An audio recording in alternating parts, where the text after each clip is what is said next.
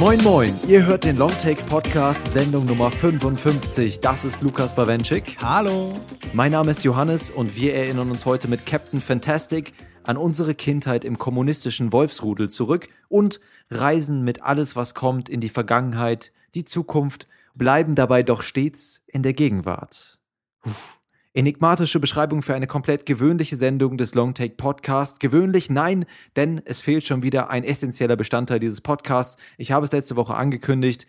Fälschlicherweise, Lukas Markert ist leider diese Woche wieder nicht hm. in unserer Runde. Das ist wirklich sehr traurig. Lukas leidet unter einer Mandelentzündung und wird wahrscheinlich bis zur nächsten Sendung brauchen, um seine Stimme zu äh, kurieren. Aber ich würde ja sagen, also gewöhnlich ist diese Sendung ja wohl nie. Sie ist immer außergewöhnlich.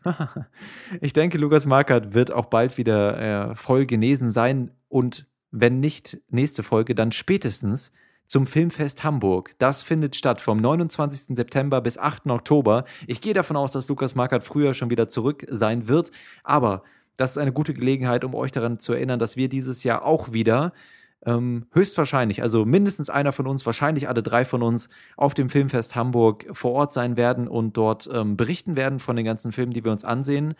Die Presseakkreditierung läuft bereits schon. Vorverkauf für die Karten gibt es ab, ab Mitte September. Und ich muss sagen, das Programm sieht bisher sehr vielversprechend aus. Unter anderem mit dabei ist der, der Film von Olivier Assayas, Personal Shopper. Mhm, ja. Der neue Film von äh, Xavier Dolan ähm, nur das Ende einfach der das Welt. Ende der einfach Welt. das, oh Gott, was für ein schrecklicher genau, deutscher Einfach Titel. das Ende der Welt. Ja, aber eine aber- richtig schöne Besetzung, ne? Vincent Cassel, Marion Cotillard, Lea Seydoux. Hm. Hm. Nachdem Vincent Cassel uns in seiner Rolle als Acid so vollkommen überzeugt hat in äh, Jason Bourne. Ich glaube ja, er kann in manchen Rollen durchaus, ähm, durchaus was, was leisten. Mhm. Äh, und noch ganz viele andere Filme. Ich sehe auch gerade hier äh, Hong Sang-so, äh, letztes Jahr mit Right Now, Wrong Then in Hamburg vertreten. Dieser, dieses Jahr auch wieder mit einer ähm, Liebeskomödie mit dabei. Also da sind sehr, Ja, sehr viele interessante Beiträge schon. Ja. Tatsächlich auch mit Isabelle Huppert, genau wie äh, Alles, was kommt, den wir gleich auch noch besprechen werden. Ach Mensch, was für eine schöne Überleitung. Und auch zum Beispiel American Honey auch mit dabei. Also die ganzen Cannes, äh, Hits aus Cannes dieses Jahr äh, sind auf jeden Fall schon mal dabei und noch vieles mehr, was bisher noch nicht bekannt gegeben wurde. Ich glaube, die befinden sich ja momentan noch so ein bisschen in der Phase, wo sie das Programm zusammenstellen und gucken, äh, welche Filme sich eignen und wer verfügbar ist da so von den ähm, Stargästen. Äh, aber deswegen können wir euch nur empfehlen, wenn ihr sowieso in Hamburg oder Umgebung wohnt, da mal vorbeizuschauen. Ich denke, wir könnten ja auch, wenn, wenn Interesse besteht und ich denke auch, wir werden mindestens auch einen Abend wieder so ein bisschen auf der Schanze oder so rumlaufen, dass man da eventuell mal so einen kleinen äh, Fan-Treff oder, oder generell so ein Zusammenkommen mal. Sagen, sagen wir nicht Fan, sagen wir einen. Hörertreff. Ich, ich Ja, genau. denke, wir haben. Ein, ein, ein Treff von Filmbegeisterten. ja, ich, ich würde sagen, wir haben nämlich äh, Hörer, die ja zu reflektiert sind, um, um sowas wie Fans zu sein. Um sich dem schnöden Fantum hinzugeben, sondern das sind alles äh, Geistesgrößen, herausragende Persönlichkeiten ihrer Zeit, die, ähm, die weit über solchen Kategorien stehen. Äh, also, kleiner Hinweis äh, für euch schon mal frühzeitig, falls ihr Lust habt, ähm, äh, euch da Karten zu sichern fürs Filmfest Hamburg. Dann könnt ihr das ab Mitte September tun. Wir werden euch sicherlich dann äh, in, in, den, in den zukünftigen Folgen nochmal dran erinnern. So, wir kommen jetzt zu unserem ersten Film. Der nennt sich Captain Fantastic und handelt von einem kommunistisch äh, oder anarchisch geprägten Vater, der seine Großfamilie mehr oder weniger in der freien Natur großzieht. Aus gutem Grund begibt sich diese Familie dann jedoch auf einen Roadtrip in die Zivilisation und eine Konfrontation der Weltanschauungen steht bevor. Der Film ist von Matt Ross, nennt sich wie gesagt Captain Fantastic und wir melden uns nach dem Trailer mit unserer Diskussion dazu zurück. Bis gleich.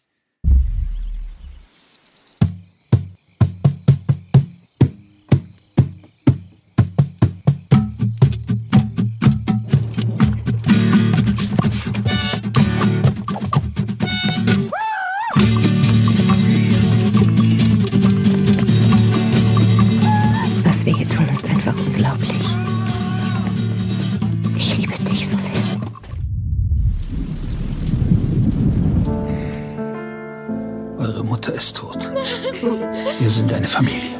Ich habe gerade mein Kind verloren. Wo immer du auch sein magst, bleib dort. Sonst lasse ich dich verhaften. Wir wollen alle zu Mom. Wir lassen uns von Opa nicht einschüchtern. Wir wollen uns verabschieden. Wir können nicht zu Mamis Beerdigung. Wir müssen tun, was sie sagen. Die Mächtigen kontrollieren das Leben der Machtlosen. Ach, scheiß drauf. Dann hören Sie uns kommen!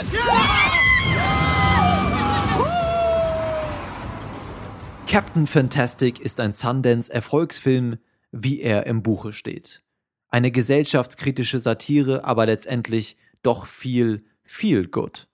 Alternative Denkansätze treffen auf Spießbürgertum, es kommt zu lustigen Missverständnissen und gelegentlich wird es dann doch ganz ernst. Das Sundance rundum sorglos Paket im Roadtrip-Setting. Doch möchte man zwischen die Frames schauen, stellt sich gegen Ende des Films die Frage, was ist nun eigentlich besser? In oder abseits der Gesellschaft leben, Kommunismus, Sozialismus, Kapitalismus, Katholizismus, Maoismus, Buddhismus, alles gar nichts?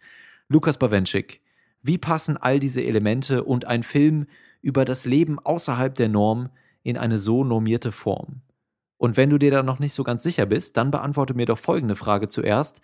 Lieber mit Frank Langella ein biederes Leben im elitären Suburbia oder mit Vigo Mortensen ein Leben lang in trauter Zweisamkeit in der Wildnis an Berghängen baumeln. Was wäre dir lieber? Ja, also das Traurige ist, dass dieser Film ja tatsächlich nur genau diese beiden Optionen kennt.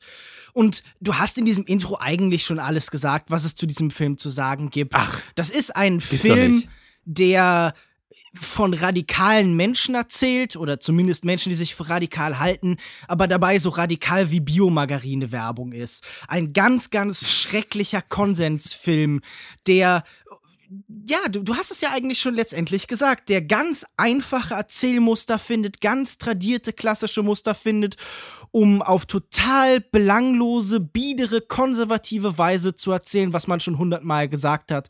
Und der immer wieder vorgibt, so eine bestimmte Weltsicht, also so in diesem Fall so eine linksalternative Aussteiger-Weltsicht irgendwie kritisch zu hinterfragen, aber das letztendlich nicht tut, sondern immer, wenn es zu Ideen kommen könnte, wenn es zum Austausch kommen könnte, den Plot einsetzen lässt oder wenn auch das nicht hilft, einfach laut Musik plärren lässt. Hm, ja.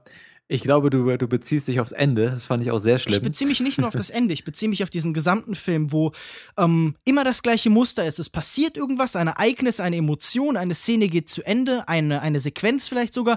Und dann äh, haben wir wieder so weite Aufnahmen, der Bus irgendwo in der Freiheit und dazu läuft halt Musik. Und ähm, dabei wird dann immer eingespielt, was man gerade fühlen soll. Also das ist dann eine fröhliche Indie-Rock, ein fröhlicher Indie-Rock-Song, wenn man jetzt halt irgendwie sich darüber freuen soll, dass die gerade unterwegs sind. Oder da ist dann halt irgendwie so eine traurige Ballade, wenn gerade was Schlimmes passiert ist. Und was ich am allerirritierendsten finde, dass, dass diese Form selbst da nicht zu den Figuren passt, weil diese Musik, die da läuft, die hat nichts mit diesen linksalternativen, zur Perfektion erzogenen Supermenschen zu tun. Aber liegt nicht auch irgendwie ein Wert daran, einen Film zu drehen, der sich nur mit diesen zwei Extremen beschäftigt und beide auch etwas satirisch überspitzt darstellt? Also zum Beispiel Fangen wir mal von vorne an. Da gibt es eine relativ lange Sequenz. Wir verbringen den Prolog des Films im, im, in der Wildnis im Wald mit Viggo Mortensen und seinen sechs Kindern, die er da äh, momentan alleine großzieht, weil seine Frau krank im Krankenhaus liegt, die normalerweise sonst da auch wäre, beziehungsweise in der psychiatrischen Anstalt, wie sich dann später rausstellt, oder irgendwie sowas dazwischen. Äh, auf jeden Fall hat die psychische Probleme und ist deswegen nicht bei ihrer Familie. Und äh, Viggo Mortensen zieht dann seine Kinder im Wald alleine groß. Und da gibt es am Anfang diese eigentlich recht schöne Sequenz, auf, äh, in der die Familie zusammen einen Hirsch oder ein Reh, ein Hirsch, glaube ich, ne, jagt.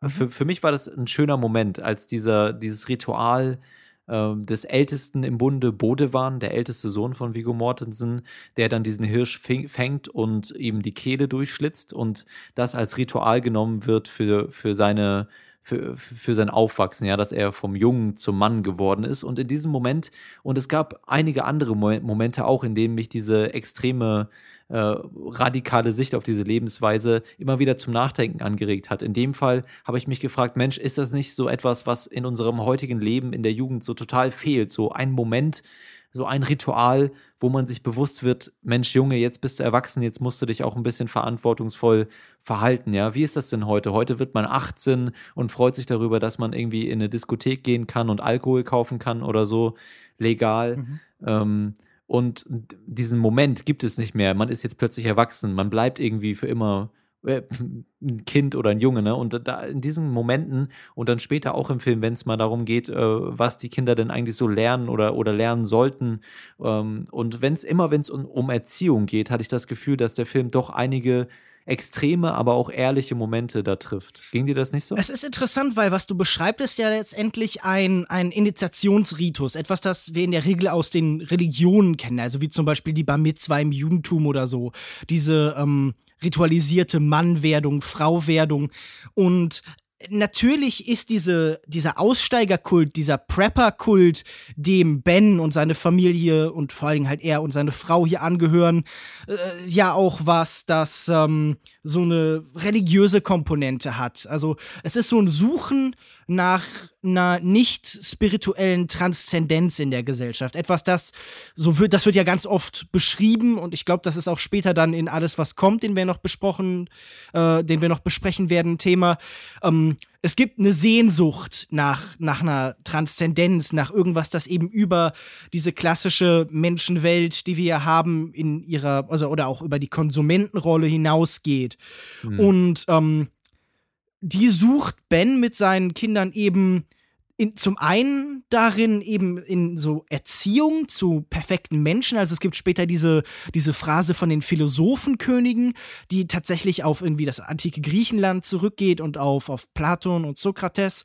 Darüber hinaus sucht er halt eben eine Entfernung von den anderen Menschen. Also das ist so, so, so ein außerhalb stehen, so ein auch sicher über denen stehen. Letztendlich halt natürlich ein eigentlich sehr antidemokratischer Gedanke. Und was der mhm. Film uns ja auch erzählt immer wieder ist, dass auch diese zuerst sehr harmonisch und perfekt wirkende Welt von Ben oder beziehungsweise der Film will das erzählen, dass diese Welt eben was Isolierendes, Gefährliches und letztendlich auch Faschistisches hat. Denn Ben entzieht den Kindern, die ihn, äh, die ihm unterstehen, die Wahlfreiheit. Sie haben nicht die Möglichkeit, ja. in der Zivilisation unter Menschen mit klassischem Kontakt äh, ja, aufzuwachsen. Ja gut, aber genauso wenig haben, haben Kinder im, im, im Suburbia die Wahl, jetzt einfach zu sagen, Mensch, Mama, ich gehe jetzt mal für drei Jahre in die Wildnis. Ja. Wiedersehen. Aber ähm, man, man könnte doch sagen, dass der Mensch eine Grundtendenz zum Sozialen hat, in äh, größeren Familienverbänden als eben nur den unmittelbaren. Also man kann schon nachvollziehen, dass hier eine Isolation stattfindet. Mhm, also die ja. drückt sich ja auch darin aus, dass, du hast es vorhin nur angedeutet, die ähm, Ehefrau von Ben begeht letztendlich Selbstmord. Also sie kann dieses Leben nicht weitertragen und das ist so die Initialzündung dieses Films. Sie müssen dann eben zu ihrer mhm. Beisetzung, die von ihren christlichen Eltern vorgenommen wird. Dabei ist sie Buddhistin und um das zu verhindern, zieht Ben mit seinen Kindern eben auf diesen Roadtrip los. Und ähm, jetzt, jetzt behauptet dieser Film von Matt Ross von sich eben, äh, im Rahmen des ganzen Weltsichten gegeneinander zu werfen. Aber er wirft letztendlich nur diese Weltsicht von Ben gegen ganz billige Strohmänner. Also vor allen Dingen diese Großvaterfigur, aber auch andere Autoritätsfiguren, wie halt zum Beispiel so ein Polizist, dem sie ihn begegnen, oder ähm, irgendwelche was weiß ich, Supermarktbesitzer. Das sind alles ganz billige Klischees. Also, es, ich finde, das ist ein Film über intelligente Menschen ohne jede Intelligenz, der diese Intelligenz nur simuliert. Es ist so ein bisschen, also wie wir bekommen so eine Gegenfiguren zu der Erziehung von Ben vorgestellt, die halt so sind wie aus dem RTL 2 Nachmittagsprogramm. Also zum Beispiel kommen wir irgendwann bei der Verwandtschaft an und äh, da sind dann zwei Kinder und die sind vollkommen mhm. Videospiel verblödet. Das sind so diese amerikanischen Klischees, so wie wir Europäer uns eben den Amerikaner vorstellen. Dumm wie Brot. Und dann gibt es da eine, einen kleinen Abschnitt, eine Szene, wo die jüngste Tochter eben in Kontrast gestellt wird zu diesen beiden Söhnen. Und sie werden halt gefragt, was ist denn die Bill of Rights? Und beide hadern dann so ein bisschen rum und wir dürfen dann uns klüger fühlen, weil wir wissen ja noch so ungefähr, was die Bill of Rights war. Und dann kommt die achtjährige Tochter und kann das im Detail erklären und ist da reflektiert und klug. Und das sind für mich unheimlich frustrierende Momente, weil in diesem Film dieser findet Moment, ja keine sagen, Herausforderung dieser Weltsicht statt. Ja. Genau, also dieser Moment, den fand ich gut. Also der hat mir gefallen. Erstens, weil er lustig war, weil er auch schön abgerundet wurde mit einem Kommentar von der, von der Frau, die dort äh, die, diese etwas verblödeten Kinder großzieht. Ja, also ne, der, der Witz, die Punchline am Ende, die sie bringt, der, war, der hat schon für einen guten Lacher gesorgt, fand ich. Und aber auch, weil das einer der wenigen glaubwürdigen Momente für mich war, weil ich schon glaube, dass auch in Deutschland, wenn du jemanden nach einem Zwölfjährigen oder 14-Jährigen nach dem Grundgesetz fragst, dass er da auch nicht viel auf der Tasche haben wird. Ne? Da wird nicht viel kommen. Und das war wirklich so ein Moment, wo ich auch der, der Tochter abgekauft habe, okay, das ist etwas, was sie, was er ihr hätte beibringen können, ähm, wenn sie in der Wildnis leben, ohne jegliche Ablenkung so und so. Und dass sie da auch so gelernt hat, ein eigenes, ähm, eine, eine eigene Meinung zuzubilden. Also das fand ich wirklich eigentlich einen schönen Moment, der so zeigt, was in der heutigen Konsum- und Spaßgesellschaft in der, in, und in der Kindererziehung dann auch so ein bisschen falsch läuft. Das fand ich, also da fand ich es einigermaßen glaubwürdig. In vielen anderen Momenten sehe ich das genauso wie du. Da, da macht es dann für mich einfach, es ist zu übertrieben, es ist unlogisch und es ist auch nervig, wenn diese Klugscheißer-Kinder dann irgendwie einem was über Quantenphysik erzählen wollen oder irgendwas oder irgendwie irgendwas anderes. Ne? Äh, aber in diesem einzelnen Moment, den fand ich erstens lustig und zweitens äh, doch auch einigermaßen glaubwürdig und deswegen pointiert. Also, also mich stört einfach ganz stark daran, dass es zum einen so extrem simpel ist, also dass da nicht tatsächlich äh, irgendwie was Intelligentes genommen wird, sondern so was Grundlegendes, das halt jeder versteht. Das heißt, ähm, der Film hatte sogar Angst, uns wirklich mit der Intelligenz dieser Kinder zu überfordern, sind, sondern sie können uns sagen, was wir auch selber wissen, damit wir uns fühlen und sicher fühlen, damit wir wissen, okay, wir wissen zumindest genauso viel wie die. Aber ähm, ich hatte auch das Gefühl, es geht hier um die Simulation des Intellektuellen ganz oft. Also es werden dann halt so, so Schlagwörter fallen gelassen. Es sind Stichpunkte, es sind eine Aneinanderreihung von, ja, so, so einem, so eine Sketchlogik, wie eben ein amerikanischer Intellektueller aussieht. Und wenn du sagst, du fandst diesen hm. Moment witzig, da muss ich halt sagen, das ist halt dieser Fish out of Water Humor, den man einfach schon sehr, sehr oft gesehen hat. Also das ist wirklich dieser Kontrast. Haha, die beschreiben Alltagsphänomene auf eine spezifische und viel zu technokratische, spezifische Art und Weise, aber wissen im Kontrast dazu dann nicht, was Puma ist, die Kleidungsmarke, sondern halten nee, das nee, dann für einen echten Puma, haha. Das war ja nicht der Witz in der Szene. Der Witz in der Szene war der Kommentar von der Frau dass sie meint, er gut gemacht an alle, an, an euch alle. Ihr habt es alle gut gemacht, ne? Obwohl die beiden Jungs halt total verschissen haben bei der Aufgabe.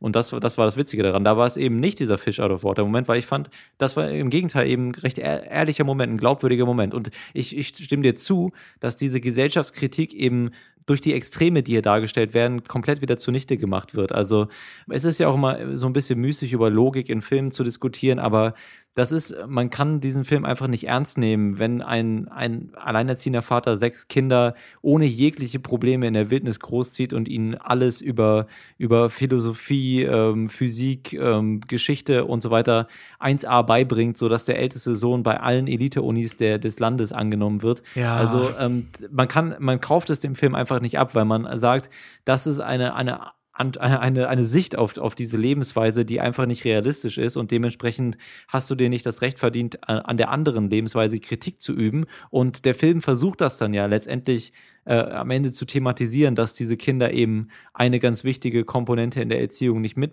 übermittelt bekommen haben, nämlich die Sozialkompetenz. Aber das ist mit Sicherheit nicht ähm, der einzige Knackpunkt, den es äh, in so einem Vor Vorhaben geben würde. Ja, deswegen allein die Grundlage ist halt einfach schon so ja, es beraubt sich seiner eigenen gesellschaftskritischen Grundlage durch seine extremen Positionen. Es ist halt einfach ein extrem simples Schwarz- und Weiß-Denken, dass der Film ja. dann aber letztendlich dann äh, doch wieder vereinen kann miteinander. Also er baut erst ganz weit auseinandergehende Extreme auf, um dann am Ende zu sagen, ja, aber beide Seiten können doch voneinander lernen, man muss lernen, aufeinander zuzugehen. Und ähm, immer, wenn es eine Herausforderung geben könnte, wenn dann Konfrontation ist. Es, es wird, gibt nie diesen Dialog, der wirklich erklärt, warum das ist, sondern es gibt dann halt so Handlungsmomente, da passiert dann eine Katastrophe und dann wird zum Beispiel überlegt, ja gut, dann gibt man halt doch den Großeltern die Kinder und das wird dann einfach halt, das, da lösen sich dann alle Gedanken auf, weil er immer die simpelsten Auswege findet. Also dieser Film geht an jeder einzelnen Stelle den Weg des geringsten Widerstandes. Dramaturgisch beendet er halt jede einzelne Sequenz dann halt irgendwie mit einem kleinen netten Gag oder mit was Dramatischem. Danach kommt halt diese Sequenz mit Musik. Also er setzt immer wieder diese ganz simplen Emphasen, damit, also bei denen ja wirklich jeder weiß, was er fühlen soll. Dieser Film ist eindeutig bis zur Aggressivität. Und ähm, ja, also ich meine, frustriert dich das nicht, dass zum Beispiel die einzigen Momente, wo dann auch eine intellektuelle Herausforderung an Ben kommen könnte, durch den Großvater, der zumindest irgendwie was zu sehen hat, der halt für so einen klassischen christlichen Konservativismus steht, dass, hm. also ich meine, ähm, um, ja, um, um, auch, um, um, um, dann später auch zu sagen, dann, dann gibt es diesen Moment, wo ähm, Ben scheinbar aufgegeben hat, seine Kinder zurückgelassen mhm. hat und auch das löst sich dann wieder ein Wohlgefallen genau, auf. Genau, das, das fand ich super schade. Also für mich war eigentlich äh, die letzte Sequenz des Films hätte man komplett, oder den letzten, das ist ja nicht wirklich ein Akt, ne? den, den Epilog quasi des Films hätte man komplett weglassen können und, und den Film, ich, ich wäre einigermaßen zufrieden damit gewesen, wenn der Film die Eier gehabt hätte, dann auf dem letzten, auf dem Close-Up äh, von Viggo Mortensen als er im Auto sitzt, ne, alleine im Bus sitzt, wenn er das da beendet hätte, dann hätte ich das noch eine, dann hätte ich das wirklich eigentlich einen schönen Abschluss gefunden, weil das auch ein bisschen Mut gehabt hätte, mhm. äh, auch, auch eine Aussage zu treffen und zu sagen, ja Mensch, jetzt das ist jetzt mal die richtige Entscheidung gewesen. Die müssen jetzt mal die andere Perspektive kennenlernen genau. und damit beenden wir das. Also im Sinn von, ne? hätte Ben, hätte Ben wirklich erkannt, okay, meine Weltsicht hat Probleme, meine Weltsicht ist nicht optimal, meine Weltsicht hat nicht nur was Arrogantes und Überhebliches, sondern auch was Demokratiefeindliches.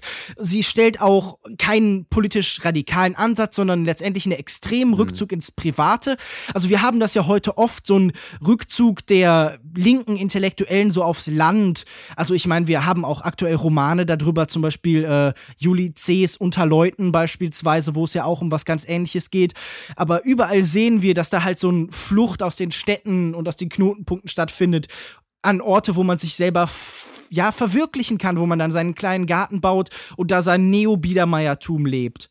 Aber was ich noch schlimmer finde, ähm, es gibt ja auch innerhalb dieser Familie Herausforderungen an Bens Weltsicht. Genau, also genau, ja. Bo, ähm, es, es gespielt ja von, von George McKay, möchte eigentlich auf eine Universität gehen, aber darf das nicht, weil er da angeblich nichts lernt. Und auch das löst sich ja letztendlich auf. Also ohne dass man da jetzt mit viel wegnehmen würde. Ähm, hm. Dieser Konflikt endet ja wirklich mit so einer eine Art Kompromiss, der keiner ist. Und er, das er stellt wird sich eigentlich fast vergessen, ne? Also diese ganze College-Geschichte. Also ohne, dass das jetzt ein großer Spoiler ist, es ist ja viel schlimmer. Er geht dann letztendlich nach Afrika und also, und, und dann, dann, also das, das finde ich ganz schlimm. Da ist dann auch noch so ein, so ein weißer Retterkomplex. Dann, dann darf irgendwie der weiße Supermensch nochmal nach Namibia gehen, um da äh, den, den, den Buschbewohnern nochmal zu erklären, wie man denn wirklich lebt. Und irgendwie, vielleicht erlegt er ihnen auch ein paar Gazellen. Also da ist die, die Bürde des weißen Mannes aber wirklich ganz, ganz stark. Aber ähm, ich fand es halt auch aus Charaktersicht fand ja, ich schwach. Er beugt sich halt ben. Also, genau. Und mhm. auch äh, die andere Figur, die hier Widerstand leistet, Raelian, also furchtbar geschrieben. Dieser ähm, mittelalte Sohn sagt dann ja, er hasst den Vater, weil er sagt, er ist schuld am Tod der Mutter. Aber auch das löst der Film dann einfach auf, indem er in der späteren Szene einfach sagt, ja, ich hasse dich eigentlich doch nicht. Was?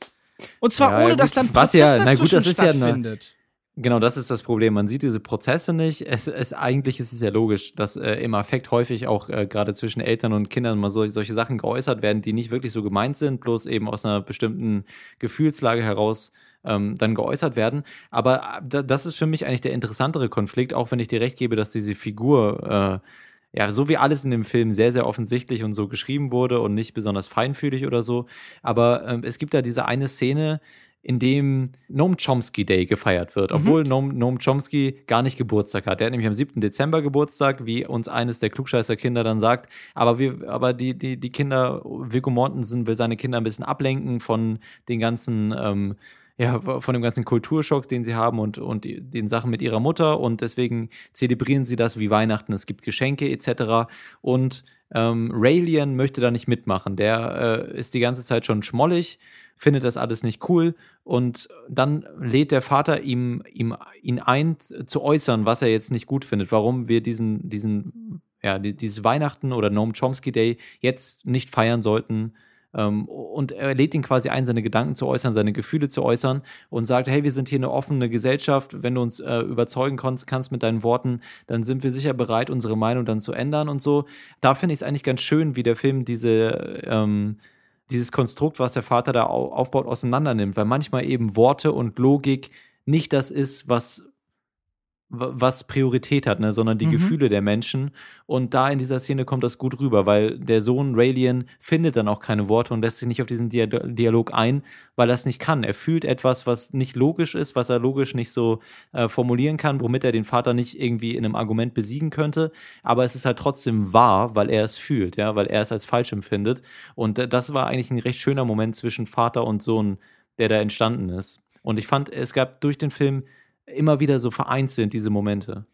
Den Moment, den du beschreibst, jetzt wo ich nochmal drüber nachdenke, ist der vielleicht durchaus eine der interessanteren, weil es wird da ja so eine Offenheit simuliert. Also immer wieder verweist dieser Film ja sehr offensichtlich halt auf die Doppelmoral, die Ben treibt. Also wenn er sagt, wir machen uns über niemanden lustig und dann sagt die eine Tochter, ja, außer Christen. Also da ist klar, da ist eine mhm. Doppelmoral, aber halt auf so einer ganz einfachen, sofort zu erkennenden Ebene eigentlich so offensichtlich, dass auch Ben die unmittelbar bemerken müsste. Aber hier ist das interessant, weil es wird halt so eine ja, so eine Offenheit und so ein diskursethischer Ansatz simuliert, aber in Wirklichkeit wissen wir, ähm, er hätte hier keinen Bestand. Hier werden halt irgendwie fünf, sechs Menschen, die gegen ihn reden würden. Er steht in der Unterzahl mhm. und sie würden wahrscheinlich das auch nicht gelten lassen. Und man weiß, diese Rationalität, die hier vorgegeben wird, die ist wahrscheinlich nicht im vollen Maße da. Aber es wäre schön gewesen, wenn diese Sequenz wenigstens so ein bisschen weiter gedacht werden würde, wenn da so ein bisschen Austausch stattgefunden hätte, wenn wir sehen, wie Raelian erzogen dazu, eben immer was Kompetitives, Herausforderndes, Hinterfragendes zu haben, diese Ideen tatsächlich so ein bisschen umsetzt, anfängt damit aber sofort eben an so einer Betonkopf-Mentalität von Ben und seinen Kindern scheitert. Und das passiert hier eben nicht. Diese Geschichte bricht viel zu früh an, gena ab, genau wie diese Sequenzen halt immer oder diese Szenen halt immer zu früh schneiden, zu früh enden und ähm, das hat mich halt so furchtbar frustriert, weil du hast recht, hier ist ein interessanter Moment eigentlich, aber auch der löst sich halt wieder in Wohlgefallen auf. Und ich glaube, das ist halt wirklich das Problem dieses Films. Er traut dem Zuschauer auch nicht zu, Widerspruch oder halt sowas Unangenehmes, so eine Spannung, eine Dialektik wirklich zu ertragen, zwei gegenläufige Ideen, sondern er löst immer alles sofort auf. Dieser Film ist so sehr auf Konsens und Austausch und Wohlbefinden ausgelegt, dass, äh, dass seine Figuren in dieser Welt total eingeengt sind. Und ich finde, das sieht man tatsächlich auch im Schauspiel, weil alle diese, diese Figuren sind nur Träger für genau eine Gedanken, nämlich dass die alle halt körperlich irgendwie fit sind und sowas leicht Neo-Hippie-mäßiges haben, also so ein, so ein Hippietum, das äh, verwoben ist mittlerweile mit so einer eigentlich rechten Kultur in den USA, nämlich halt diesem Survivalist-Prepper-Kult, wo man sich zurückzieht, weil bald vielleicht die Ölvorräte ausgehen und so alle geben in ihrem Schauspiel wieder so eine besondere Stärke und Körperlichkeit zu haben. Also ähm, selbst die Kinder sind super durchtrainiert und können bestimmte Übungen machen und sie tragen immer wieder auf diesem oft nackten Körper, auf diesem oft absurd gekleideten Körper, der halt wirklich so eine so eine ähm, Werbefläche für ihre Ideologie ist diese Kostümhaftigkeit, diese Werbefläche für die Idee, das ist alles, was diese Schauspieler spielen dürfen. Und ja. ähm, das, man sieht dann. Obwohl das Potenzial ja durchaus da wäre. Also ich glaube, dass ich finde, dass alle Schauspieler das, was sie übermitteln sollten, das recht gut rübergebracht haben. Es gab vielleicht so den einen oder anderen holprigen Moment, aber eigentlich der gesamte Supporting Cast war schon sehr solide, auch in den Emotionen, die sie dann an der einen oder anderen Stelle mal vermitteln mussten. Also das ging mir wirklich komplett anders. Gerade wenn äh, in dieser einen Szene äh, diese Kinderdarsteller eben um ihre Mutter trauern sollten. Ja, das war der, das einer der holprigen Momente. Extrem ja künstlich und ohne halt irgendwie diese Kinderdarsteller angreifen zu wollen oder so. Das schien mir einfach nicht besonders elegant gelöst. Und ich finde, gerade die jüngeren Kinder sind für mich halt so ein ganz schlimmes Comedy-Klischee, nämlich das Klischee des jungen Kindes, das halt irgendwas sagt, das nicht seinem Alter entspricht. Also schon im Trailer hat oft beim Publikum für Gelächter gesorgt, wenn der jüngste Sohn dann sagt, ja, Faschisten sind antikapitalistische Gewaltherrscher und so. Und dann ist der Gag halt hart, da ist ein Kontrast zwischen dem Sprechenden und dem Gesprochenen. Das ist wie wenn halt eine Großmutter anfängt zu rappen in einem Film. Das ist halt so eine ja. der billigsten so Text-Bildscheren, die man halt irgendwie erzeugen kann. Und das hatte ich das Gefühl, nicht so nur werden mit, diese. Nicht nur mit Texten, ne? Also auch wenn die Kinder dann Waffen in die Hand gedrückt bekommen oder so, dann wird das Ganze ja. auf einer bildlichen oder körperlichen Ebene weitergeführt. Also das ist schon das ist äh, low-hanging fruit, ne? Das muss man schon so sagen. Aber in einigen Momenten funktioniert es dann tatsächlich auch. Also, das sind ja auch teilweise süße Kinder und da sind auch lustige Momente mit dabei. Das möchte ich dem Film nicht absprechen, dass durchaus, wenn man äh, nicht so wie du die ganze Zeit davon angepisst ist, kann man durchaus in, in dem einen oder anderen Moment auch seinen Spaß damit haben, wenn man sich so ein bisschen darauf einlässt und sich sagt, ja, hey, komm, dann, dann finde ich das jetzt eben lustig. Und, Aber ähm, ey, ich, ich muss sagen, ich habe mich versucht, auf diesen, ich habe versucht, mich auf diesen Film einzulassen. Ich habe dem wirklich eine Chance gegeben. Und mein Problem war gar nicht in der Prämisse, die ich tatsächlich interessant und originell finde, lag gar nicht in diesen anfänglichen äh, Ansätzen, der wie diese Familie geschildert wird und wie es dann Leben losgeht, sondern dann nachher in diesem extrem repetitiven Ablauf und in dieser extremen Formelhaftigkeit, die sich dann über die Laufzeit eben abbildet. Also spätestens, als ich halt nach der Hälfte gemerkt habe, okay, der Film macht jetzt immer wieder das Gleiche. Er wird nie wirklich sein Publikum herausfordern. Also es wird natürlich Momente geben, geben, wo dann halt unten eingeblendet wird, jetzt weinen, jetzt ist was Trauriges oder jetzt irgendwie halt eine Erleichterung fühlen, weil halt jetzt ein glücklicher Moment ist. Aber ähm, wie, wie gesagt, ich wollte am Anfang eigentlich auch, also bis zur Hälfte wäre ich in diesen Film, glaube ich, gegangen mit so, ja, war okay war halt so ein bisschen wie sowas wie Little Miss Sunshine, mit dem ist er oft verglichen worden. So ein Sundance-Film, aber halt irgendwie doch herzerwärmend und nett. Aber dadurch, dass dieser Film eben so sehr um Konsens bemüht ist und so sehr auch um eine Wiedereingliederung. Also letztendlich ist dieser Familie ja nicht mal ihre Radikalität vergönnt, sondern es endet halt wirklich, wie ich schon beschrieben habe, in so einer biedermeierlichen ähm, Bauernhof-Urlaub-Ästhetik. Ja, genau. Das, das Ende hatten wir schon thematisiert. Ich würde noch mal einmal ganz kurz zurück zum Schauspiel kommen. Also neben dem Supporting Cast, den ich ja ganz okay fand, ähm, du eher nicht so, und das lag halt auch, denke ich mal, zu großen Teilen an den, an den flachen und eindimensionalen Charakteren, die hier gezeichnet wurden vom Drehbuch. Ähm, aber für mich tatsächlich das Highlight schauspielerisch war, na gut, eigentlich wenig überraschend Vico Mortensen, weil ich finde doch, mhm. dass er geschafft hat, dem Vater ja auch in der Ambivalenz seiner Werte, du hast jetzt häufiger von Doppelmoral gesprochen und äh, man hat ihm das auch mehr und mehr angesehen, dass er damit dann später auch kämpft und also besonders ab einem bestimmten Punkt. Und dass sich das, ich finde, das hat sich gut in seiner Mimik und in seiner Gestik, auch wenn er diesen typischen äh, Typen spielt, diesen harte Schale, weicher Kerntyp, ähm, hat sich das doch, also für mich einfach immer Viggo Mortensen ein sehr nuancierter Schauspieler, der selbst halt aus, aus solchen Rollen noch einiges rausholt. Für mich ähm, dann auch mit diesem Close-up da, das ich vorhin schon angesprochen habe, gegen Ende, ähm, da wurde es dann für mich auch emotional, weil ich einfach dem Charakter das abgekauft habe, wie, wie er sich da gerade fühlt ähm, und zu welcher Erkenntnis er gerade gekommen ist. Hm, also ich muss sagen, ich war schon überzeugt von ihm. Ich mag Viggo Mortensen sehr gern. Viggo Mortensen ist ein toller Darsteller, ähm, der hier auch übrigens sehr, sehr gut gecastet ist. Also ich meine, die meisten Leute werden ihn halt wahrscheinlich aus Herr der Ringe kennen, aber halt diese Lederstrumpf-Abenteuerfigur, die verkörpert er sehr, sehr gut. Und in den letzten Jahren war er eigentlich in allem, wo er mitgespielt hat, eines der Highlights. Also in dieser Albert Camus-Verfilmung, den Menschen so fern war er großartig. Er hat in letzter Zeit ähm, sehr oft mit, ähm, oder was heißt sehr oft, einige Male mit äh, David Cronenberg zusammengearbeitet, also zum Beispiel in Eastern Promises und in Eine dunkle Begierde. Und er ist sehr gut als diese Altepi-Figur. Nur er kämpft halt für mich einfach sehr stark gegen das Drehbuch an. Es gibt hier eben keine Figur zu erforschen. Der ist in seiner Körperlichkeit sehr eindeutig und zwar nicht mal eindeutig auf eine interessante Art und Weise, sondern er hat immer so eine Offenheit und Überlegenheit, die er verkörpern soll in dem, was er tut. Aber ich finde, ja, aber er, er hat auch je zornige Momente. Ja, klar. Er hat auch Momente, ne, in denen er, wo man nicht mehr mit ihm ähm, sympathisieren kann als Zuschauer. Aber was ich irritierend finde, ist, dass ihm nie die Gelegenheit gegeben wird, wirklich zu spielen, als wäre er nicht Teil dieser Gesellschaft. Schon in der Körpersprache ist er viel zu sehr normaler Mensch, als dass er irgendwie sich abhebt abhebt von den Menschen um ihn herum. Also an ihm ist nichts, nichts Wildes, an ihm ist nichts ähm, Animalisches vielleicht auch, sondern er fühlt sich letztendlich einfach an, wie Viggo Mortensen halt immer ist. So ein bisschen hippiehaft, so ein ganz klein bisschen speziell, aber ohne dass da irgendwie ein Kontrast zwischen ihm ist. Also er ist eine körperliche Präsenz, die sicher irgendwie eindrucksvoll ist und stark, aber die sich nie abhebt von den Menschen um ihn herum.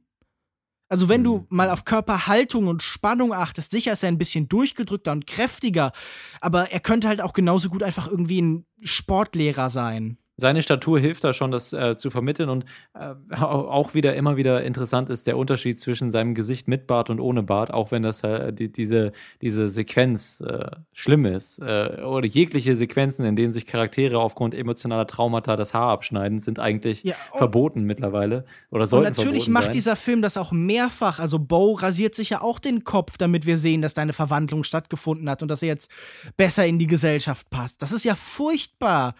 Also, das ist, das ist ja wirklich so, äh, so Militärfilm-Klischees. Jetzt sind die Haare ab, also sehen alle gleich aus, also ist man Teil von einer Einheit. Und dann weist dieser Film auch noch so ganz stolz darauf hin. Sie zeigen sich gegenseitig, hör, guck mal, du hast den Bart rasiert, hör, guck mal, du hast den Kopf rasiert und macht da so einen Gag draus. Also, das ist ja wirklich billigste Klischees, die uns hier vorgeführt werden. Immer und immer wieder. Das stimmt, ja. Für mich das Ende auch ähm, einer der Tiefpunkte des Films. Ich hätte mir wirklich gewünscht, dass er ein bisschen früher endet. Und ansonsten, ich würde sagen, wir können mal zum Fazit kommen. Oder hast du noch irgendwas äh, ganz Dringliches? Nein, tatsächlich äh, fällt es mir sehr schwer, viel über diesen Film zu sagen, weil er für mich so leicht in eine Schublade gepackt ist. Also ich muss sagen, vielleicht tue ich dem Film an mancher Stelle auch Unrecht. Ich glaube nicht. Aber mich würde wirklich, mich würde wirklich interessieren, wenn ähm, Leute, die diesen Film anders gelesen haben, die gesehen haben, okay, hier findet eine kritische Auseinandersetzung statt, hier findet eine Reflexion statt, hier wird diese Weltschicht in irgendeiner Weise erschüttert, der darf das gerne, gerne schreiben. Das würde mich wirklich sehr, sehr interessieren, weil ich kann nicht verstehen, wie man diesen Film irgendwie interessant oder originell finden kann.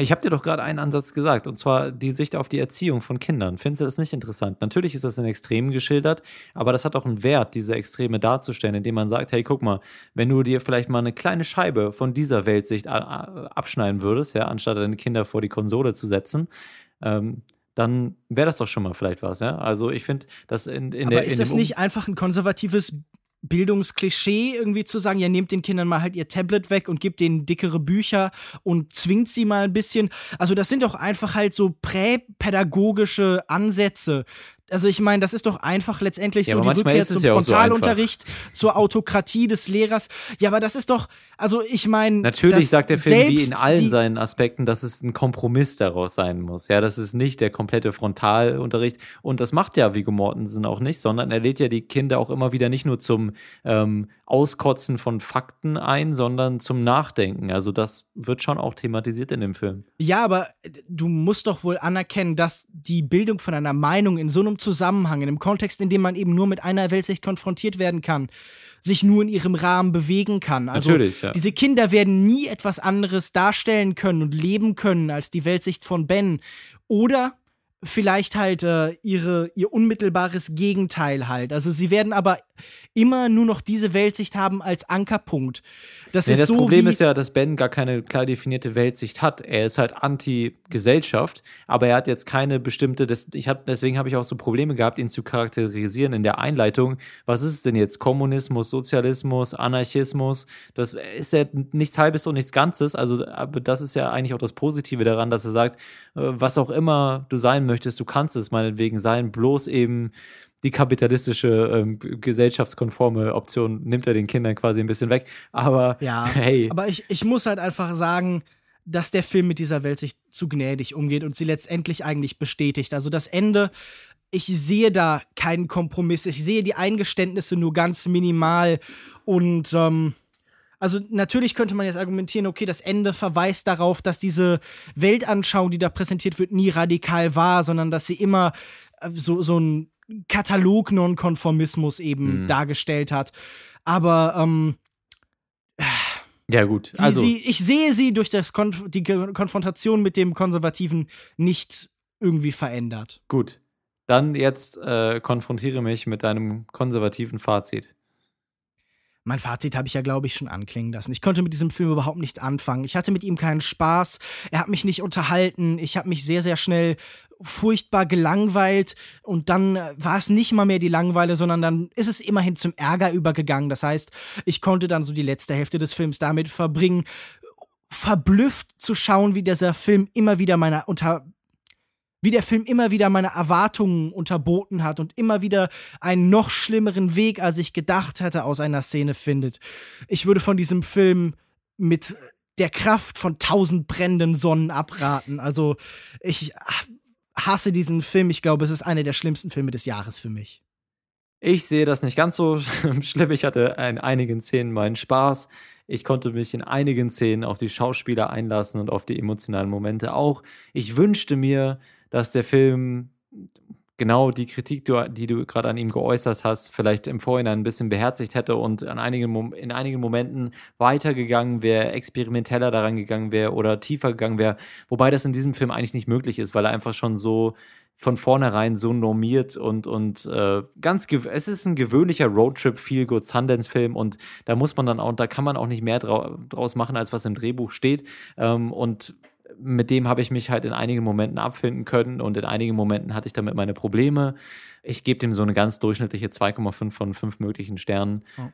Ich möchte noch sagen, er hat einige nette Naturaufnahmen, die sie irgendwie in so äh, Reservaten, in State Parks äh, aufgenommen mhm. haben und die sind tatsächlich ganz hübsch. Eine, eine Einstellung, die mir da gerade nochmal in den Kopf kommt, die wollte ich noch erwähnen, da hatte ich bisher nicht die Chance zu. Da gibt es, als sie an der Bergwand klettern und dann der Regen einsetzt, gibt es eine sehr schöne Aufnahme, ähm, so äh, Middle-Close-Up äh, von, von äh, Viggo Mortensen, wie, wie, er vor so einer Felswand steht und im Hintergrund läuft so das Wasser an dieser Felswand äh, entlang runter.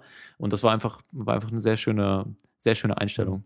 Ja. Ich finde halt die Ästhetik dieses Films ist halt weitestgehend sehr, sehr glatt einfach. Also es sind Bilder, die man kennt, so nette Naturaufnahmen, nette Innenaufnahmen mit sehr, sehr viel Licht und sehr, sehr viel so äh, spiegelnden, reflektierenden Gegenlichtern und so. Äh, fast als würde man halt irgendwo draufdrücken, wo äh, generiere einen Sundance-Film steht und dann drückt man da drauf und dann kommt dieser Film hinten raus. Mhm. Ich weiß gar nicht, ich glaube, das ist doch ein relativ bekannter Cinematographer, der hier äh, mitgearbeitet hat. Ich kann mich gerade nicht mehr dran erinnern, welcher das war. Äh, Stefan Fontaine. Genau, was hat er nochmal gemacht? Er hat, nicht Rust and Bone, hat er das nicht? Äh, ja, ich glaube, er hat mehrfach mit äh, Jacques Audriat zusammengearbeitet. Auf jeden Fall zum Beispiel ein Prophet. Ach, genau, ein und Prophet. Der, ja. Genau, und der Geschmack von Rost und Knochen. Und tatsächlich auch einen Film von Mia Hansen Love. Nämlich? Eine Jugendliebe. Eine Jugendliebe. Von 2011. In ihrem neuesten Film geht es ja, ach, eigentlich auch um fast um eine Jugendliebe. Vielleicht nicht ganz. Äh, wir befinden uns in einer ganz anderen äh, Generation von, von Protagonisten, nämlich schon after Midlife Crisis. Ja, es, äh, ähm, Isabelle Huppert verkörpert hier eine Protagonistin in etwas höherem Alter und zwar eine Philosophielehrerin. Und das ist ähm, besonders, denn der Film kommt von einer relativ jungen, aber aus unserer Sicht hier im Podcast sehr vielversprechenden Regisseurin, nämlich, wie du schon eben angemerkt hast, Mia Hansen Love. Lavinia heißt der Film im Original und kann dem Slice of Life-Genre zugeordnet werden. Es geht ähm, um eine Philosophielehrerin und den Dingen, die sich in ihren späteren Lebensjahren so ereignen. Wir hören einmal in den Trailer und melden uns dann mit allem, was kommt, zurück. Bis gleich. Und Sie, Madame, was ist mit Ihnen? Sie betrifft das auch. Ich bin nicht hier, um Politik zu machen. Ich bin hier, um meine Schüler zu unterrichten. Eure Mutter hat kommunistische Flugblätter verteilt, als ich sie kennengelernt habe. Okay. Ich war Kommunistin. Drei Jahre lang, aber ich schäme mich nicht dafür. Ah, Fabien. Grundstudium, Elite-Uni. Das verdanke ich alles dir. My dad makes planes, so they fly. Ach, du weißt schon, ihr Lieblingsschüler. Der Sohn, von dem sie immer geträumt hat. Das genaue Gegenteil von mir, sowohl äußerlich als auch intellektuell. Entschuldigt bitte. Ich muss weg. Das war meine Mutter. Sie ist verrückt. Ich muss mich um sie kümmern. So geht das nicht weiter. Das ist das dritte Mal diese Woche und jedes Mal für nichts. Der junge Feuerwehrmann, der sich um mich gekümmert hat, war unglaublich süß. Ich habe dich noch nie damit gesehen. Nathalie, ich habe eine andere Frau kennengelernt. Und ich dachte, du liebst mich ewig. Wir wollten dir ein paar Vorschläge zur Überarbeitung deines Schulbuches machen. Hier mit einer moderneren, aggressiveren Aufmachung. Selten begann ein Film mit einem so bösartigen Scherz. Die Philosophielehrerin Nathalie besucht mit ihrer Familie die letzte Ruhestätte des französischen Schriftstellers François René de Chateaubriand. Die Kamera verweilt auf seinem Grab an den Klippen der Insel Grand Bay. Dann blendet Regisseurin Mia Hansen-Löw den Titel ein. Alles, was kommt. Alles, was kommt, ist also der Tod. Dabei ist Nathalie, gespielt von Isabelle Huppert, im besten Alter. Die Welt um sie herum verändert sich. Ihr Ehemann Heinz verlässt sie, Studentenproteste beeinträchtigen auch ihren Unterricht. Ihre Mutter ist immer noch oder schon wieder wie ein bockiges Kind. Ihr Verlag rennt dem Zeitgeist hinterher, der keinen Raum für ihre schweren Essays über kritische Theorie hat. In der Mitte dieser Umbrüche ist sie und ihre Einsamkeit. Die Filme von Hansen Löw handeln von der Sinnsuche. Wie sie oft betont, auch vom Vergehen der Zeit. Sie erzählt bedächtig und melancholisch, immer irgendwo zwischen beobachtender Distanz und empathischer Umarmung der Figuren. Meine Frage an dich wäre, äh, zuletzt hat Hansen Löw vor allem junge Erwachsene so betrachtet, frisch verliebte Paare und durch das Leben driftende Elektronikmusiker. Etwas naive Menschen, denen man das Sehnsüchtige und Driftende sofort abnimmt. Aber hat ihr Stil für dich auch in einem Milieu funktioniert, das in jeder Hinsicht anspruchsvoller ist, das Levinas und Schopenhauer liest, das Schubert hört, das mehr will? Oder siehst du da einen Widerspruch? Ich sehe da keinen Widerspruch zwischen dem Alter der Regisseurin und, und dem, was du gerade gesagt hast, und auch dem Alter der Protagonistin hier und den, ähm, den ganzen kulturellen Kontext, den wir hier haben, weil ich glaube, dass sich der Stil von Hansen Löw eben sehr gut wie du schon beschrieben hast, dafür eignet, einfach zu beobachten. Und dabei kommt es nicht darauf an, ob sie das jetzt als Regisseurin tatsächlich so nachempfinden kann, wirklich, oder sich das vorstellen kann. Ich denke schon, dass sie sich da reinfühlt. Äh, ja, darf ich kurz anmerken? Künstler, aber äh, ja. Sie ist ja mit zwei Eltern aufgewachsen, die Philosophielehrer sind. Also hier sind durchaus autobiografische Züge. Äh, genauso wie übrigens Matt Ross von ähm, Captain Fantastic auch mit äh, seinen Eltern in einer Hippie-Kommune aufgewachsen ist. Also wir haben heute zweimal autobiografische Filme über ah. linksalternative Lebenslügen.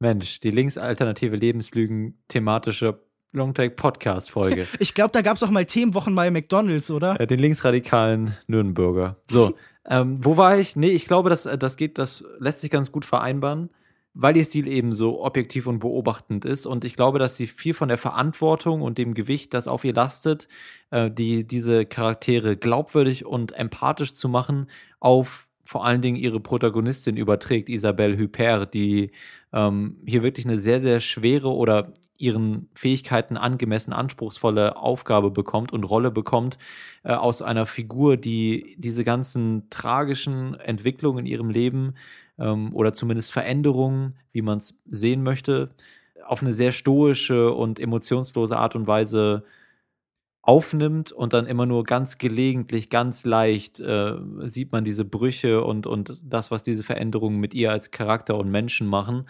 Und das ist ein sehr schwerer Charakter hier und ich glaube, dass, dass ähm, Mia Hansen-Löw das eben klug macht und hier auch die richtige Schauspielerin dann oder das Glück hatte, mit Isabelle Huppert zusammenzuarbeiten. Ähm, ohne die, glaube ich, wäre es selbst für eine Regisseurin wie sie, die wir ja hier als sehr vielversprechend auch einschätzen, schwer geworden, diesen Charakter ans, ans Publikum zu vermitteln.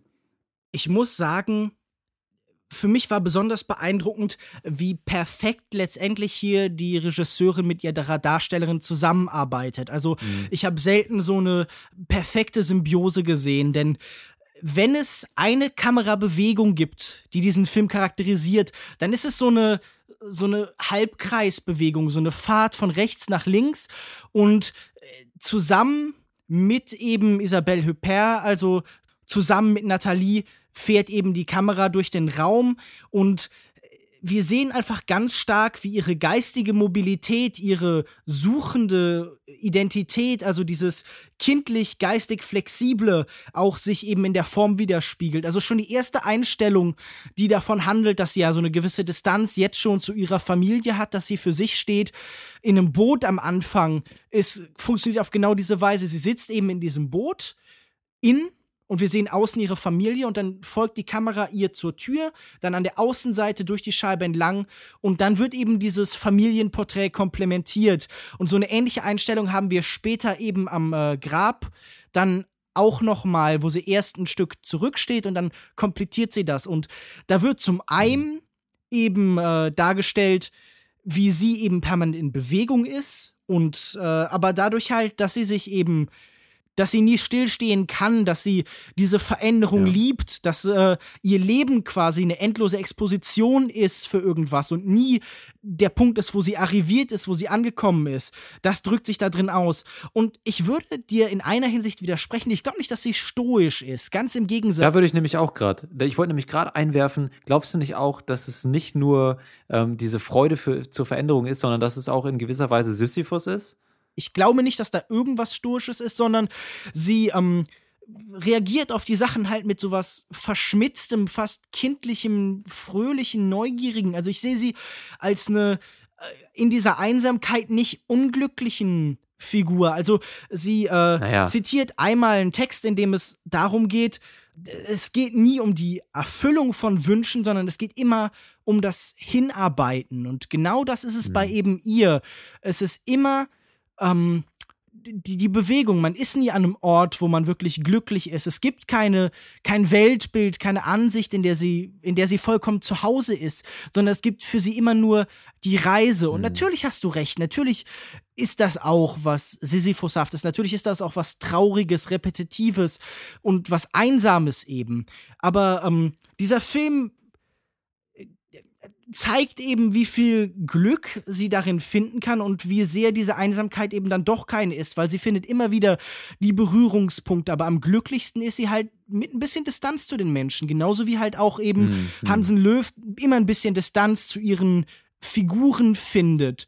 Und dieses. Ich sehe das auch so. Ich sehe was ganz Positives in dieser Figur, die immer wieder mit diesen Umständen versucht, umzugehen und nach vorne zu gehen. Da ist, also natürlich ist da auch was Stoisches dabei und etwas, auch, auch nicht so wirklich, was man, hm, man findet das nicht direkt sympathisch oder so, ja, weil diese Figur sich ja auch den Emotionen verweigert und sich auch verweigert, wie man es selbst vielleicht machen würde, dann in, in Trauer oder Selbstmitleid zu schwelgen. Und äh, sie hakt das halt zumindest scheinbar ab und versucht weiterzugehen. Und das ist eine sehr erfrischende Figur, die man so selten sieht, aber die, ähm, die es auch gibt. Also ich kenne das auch aus meinem eigenen Leben, kenne ich auch eine, einige ähm, solche Leute, die mir auch relativ nahe stehen. Und das ist ähm, eine Figur, die man so ganz selten im Kino sieht, aber die was ganz Realistisches hat. Und eben noch realistischer wird es, wenn man dann die Brüche sieht, in denen dieses Voranschreiten eben doch mit einigen emotionalen Hürden und so verbunden wird. Also da gibt es ähm, ich will jetzt nicht alle Szenen schon vorwegnehmen, aber es gibt eine sehr, sehr äh, emotionale oder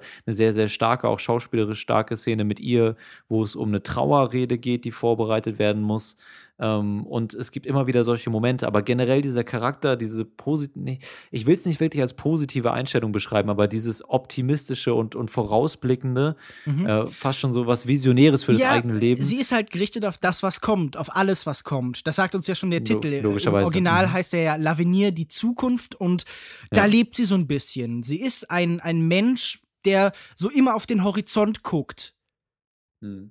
Aber hat das nicht auch, also mir ist es auch aufgefallen, sie ist so der, der Begleiter. Sie wird nie äh, in irgendwo, äh, in irgendwelchen Historienbüchern äh, stehen, in irgendwelchen Geschichtsbüchern, wenn man jetzt mal davon ausgeht, dass eine zentrale Figur im Film auch so ein, so ein Schützling von ihr, der früher mal mhm. Fabienne. relativ genau Fabienne, der ein relativ lausiger Schüler war oder jemand, der ein bisschen faul war und den sie dann so ein bisschen auf den rechten Weg geleitet hat und der jetzt in der Philosophie seine Erfüllung gefunden hat und mittlerweile aber so in linksradikale Tendenzen abdriftet oder anarchische, anarchistische Tendenzen. Ähm, das könnte man durchaus als jemanden sehen, der äh, irgendwann mal in Geschichtsbüchern durchaus als einer der wichtigsten Denker der linksradikalen Bewegung oder so ähm, in der Zukunft stehen könnte, ja? ja? Und sie ist dann eben. Also, ich, ich, ich finde interessant, das sehe ich ganz ähnlich. Also, sie, sie fügt sich nie einer Gruppe hinzu, denn äh, Fabienne, der äh, hier gespielt wird von äh, Roman Kolinka kennt man zum Beispiel auch mhm. schon aus Eden, also hat auch schon in Hansen Löws letztem Film mitgespielt. Ähm, wird vielleicht nicht in Geschichtsbüchern stehen, weil er sich ja so einem Kollektiv anschließt, weil er jemand ist, der eben äh, Teil von einer gleichberechtigten Gruppe sein müsste. Also vielleicht so ein bisschen ähm, angelehnt an äh, die Verfasser von Der kommende Aufstand, ähm, wie Tatsächlich das unsichtbare, das unsichtbare Komitee. Anonym. Sie veröf- veröffentlichen ja auch zu dem Zeitpunkt noch anonym, Mhm. was allerdings auch äh, besprochen wird. Deswegen, vielleicht wird sein Name nicht in Geschichtsbüchern stehen. Du hast recht. Ja, ja aber ich, ich finde das ganz interessant, weil ähm, du sprichst ja schon was an. Das ist ein Film, der bewegt sich in dem intellektuellen Milieu und der hat auch keine Angst davor, ganz explizit die ganz großen Fragen explizit darzustellen.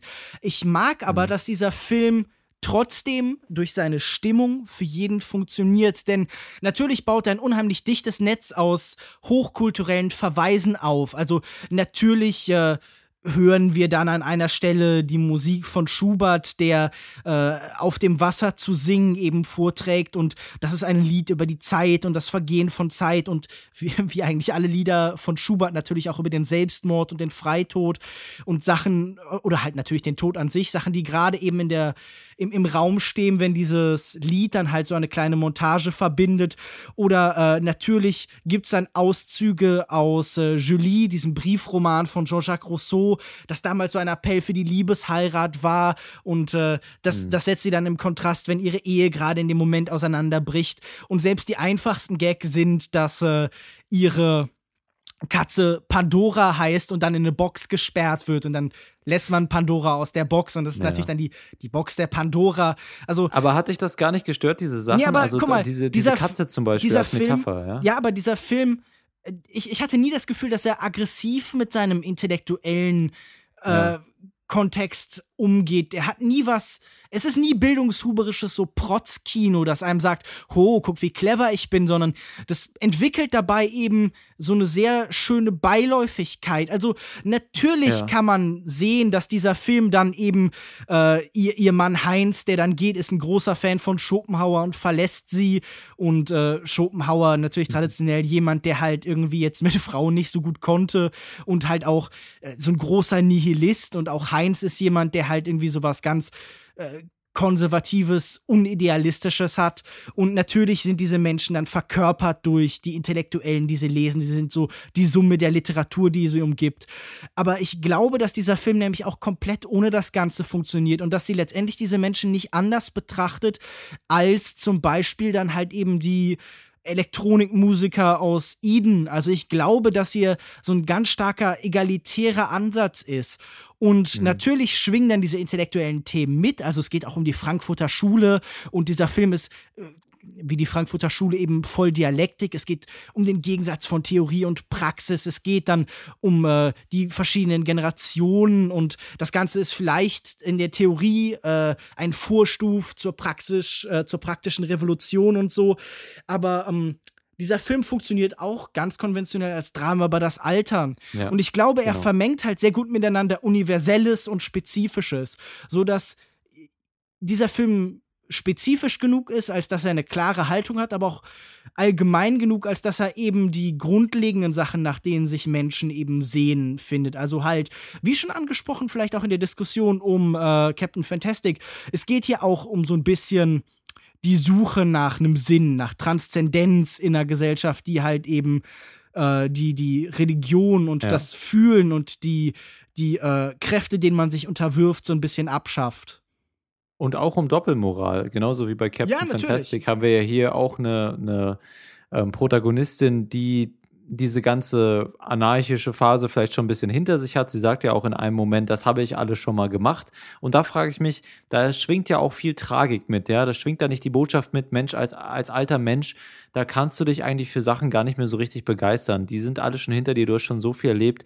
Begeisterung gibt's da einfach nicht mehr, ja. Also ich finde, dass in ihrer Beobachterrolle und ihrer, in ihrer Unfähigkeit für irgendetwas so eine besondere Leidenschaft zu entwickeln, auch immer was Tragisches mitschwingt. Und da, da entstehen dann eben auch diese doppelmoralischen Widersprüche, dass sie eben eigentlich jemand ist, die auch hingezogen wird zu diesem eher, eher linken Gedankengut, aber doch tatsächlich in einer recht, ähm, ja, gut bürgerlichen würde ich sagen, Lebenssituation sich wohlfühlt und auch ihren Job für sowas, für irgendwelche äh, philosophischen oder, oder äh, grundsätzlichen äh, politisch oder gesellschaftspolitischen Entscheidungen nicht hergeben möchte. Ja, also sie wird gern das, was sie hat, auch behalten. Und da entstehen so ganz interessante Widersprüche, die durchaus auch was Tragisches haben in dem Charakter. Also nicht nur dieses rein optimistisch nach vorne gerichtete, sondern auch immer so dieses äh, Hinterfragen, ob das, was man, ob das, was man macht, tatsächlich auch das Leben ist, was man führen möchte. Ich glaube, dieser Film hat halt, wie am Anfang schon angesprochen, ein, ein ganz interessantes Verständnis von Glück,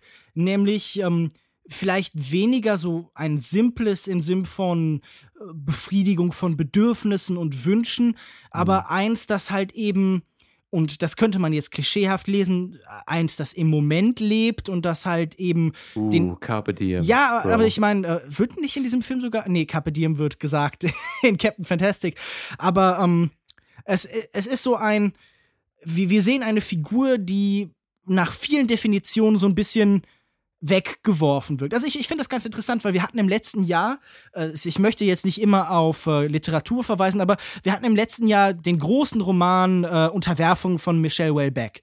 Der erzählt ein relativ ähnliches Szenario. Also er macht da noch eine Geschichte um Islamismus außenrum, aber letztendlich geht es vor allen Dingen eben um einen alten Akademiker, der kein klares Ziel im Leben hat und der dann halt eben auf der Suche ist und dabei halt religiöse Figuren findet und letztendlich eben zum Islam konvertiert, weil er da halt eben so eine Möglichkeit findet, in unserer heutigen Welt noch eine klare Struktur und einen Sinn zu finden.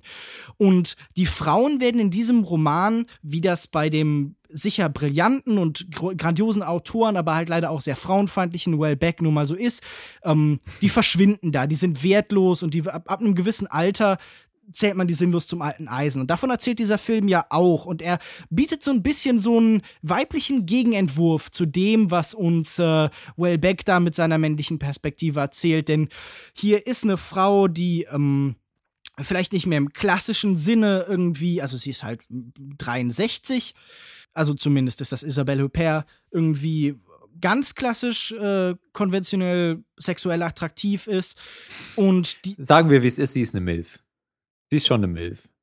Okay. Also ich meine, es gibt eine Szene ähm, mit so einem kleinen bärtigen Yoko, der auch denkt, dass sie eine Milf ist.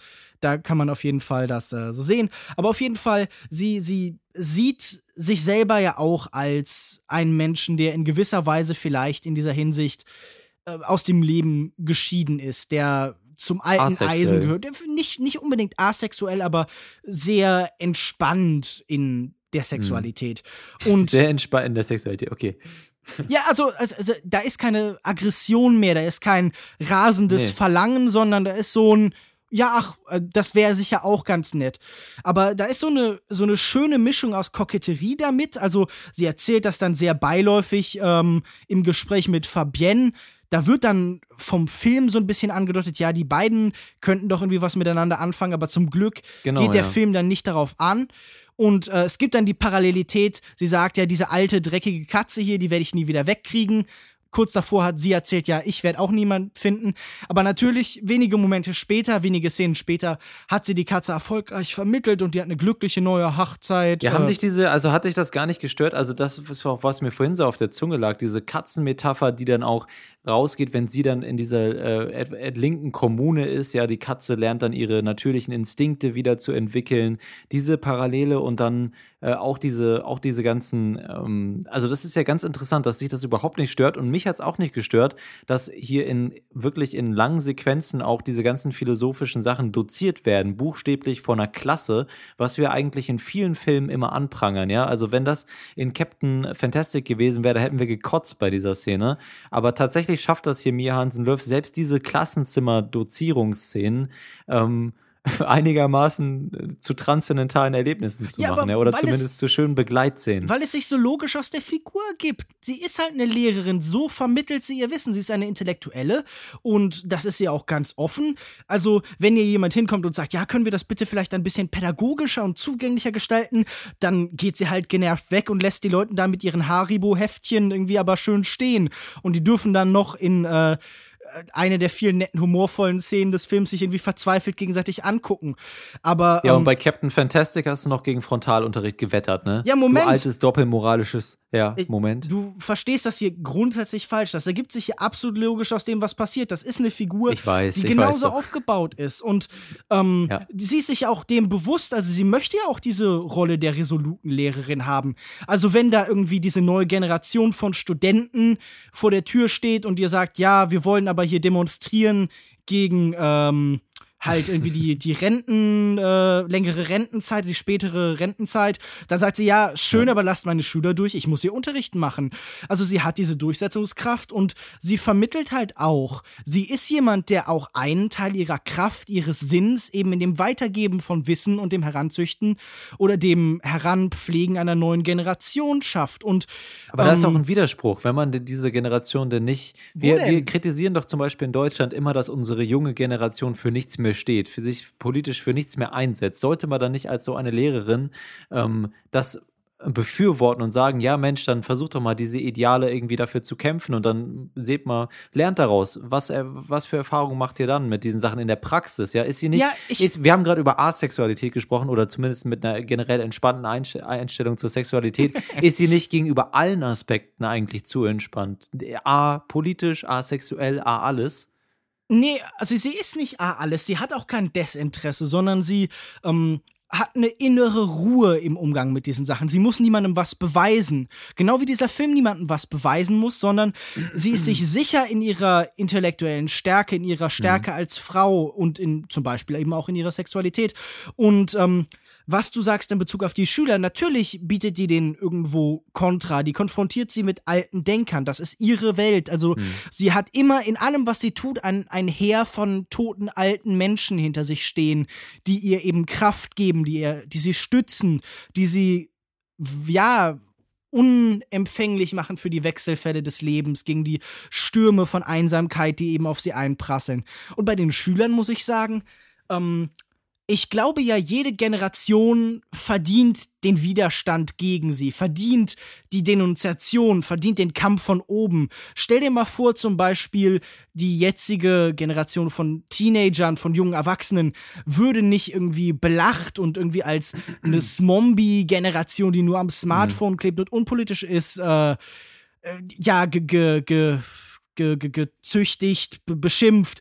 Sie, sie hätte doch gar keinen Anreiz, äh, ein, ein So Gegenteil bist zu du also. beweisen. Ja, du bist nee, so klassische, klassische Management-Theorie, immer äh, den, den Typen auf den Sack geben, damit er dann motiviert wird. Ist nicht so, als könnte man ihn loben, um ihn zu motivieren. Nee, nee, man muss ihn immer schön beleidigen und triezen, damit er nee, was macht. aber ne? ich, ich, ich, ich glaube, jede Generation muss ihre eigene Stimme gegen die herrschende, aktuelle, zeitgeistige Ja. entwickeln. Und das Nee, geht nur, ja, ja. wenn da auch ein bisschen Widerstand ist. Also wer gar keine Möglichkeit hat, gegen seine Eltern zu rebellieren, wer nur ein Verständnis erntet in allem, was er tut, der, der hat meiner Meinung nach immer ein Problem. Wir, wir brauchen als Menschen die Reibung und den Konflikt in solchen Zusammenhängen. Und du hast ja recht, es ergibt sich aus diesem Charakter wunderbar. Also ich muss auch sagen, für mich ist das hier ähm, ideologisch ist das schönes Beiwerk, was da so äh, äh, passiert und sicherlich äh, für dich, der mit vielen der Referenzen vielleicht noch einen Ticken mehr anfangen kann als ich,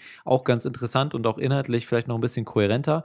Äh, aber f- für mich tatsächlich auch einfach das Drama und, und wie sich das aus dem Charakter ergibt, je mehr man dann auch ähm, sie kennenlernt und die Geschichte mit ihrer, mit ihrer Mutter und äh, man lernt ja auch dann immer wieder in kleinen Dialogen so ein bisschen darüber etwas, wie ihre Kindheit war, wann sie Verantwortung übernehmen musste, wie das genau war, als sie erzogen wurde.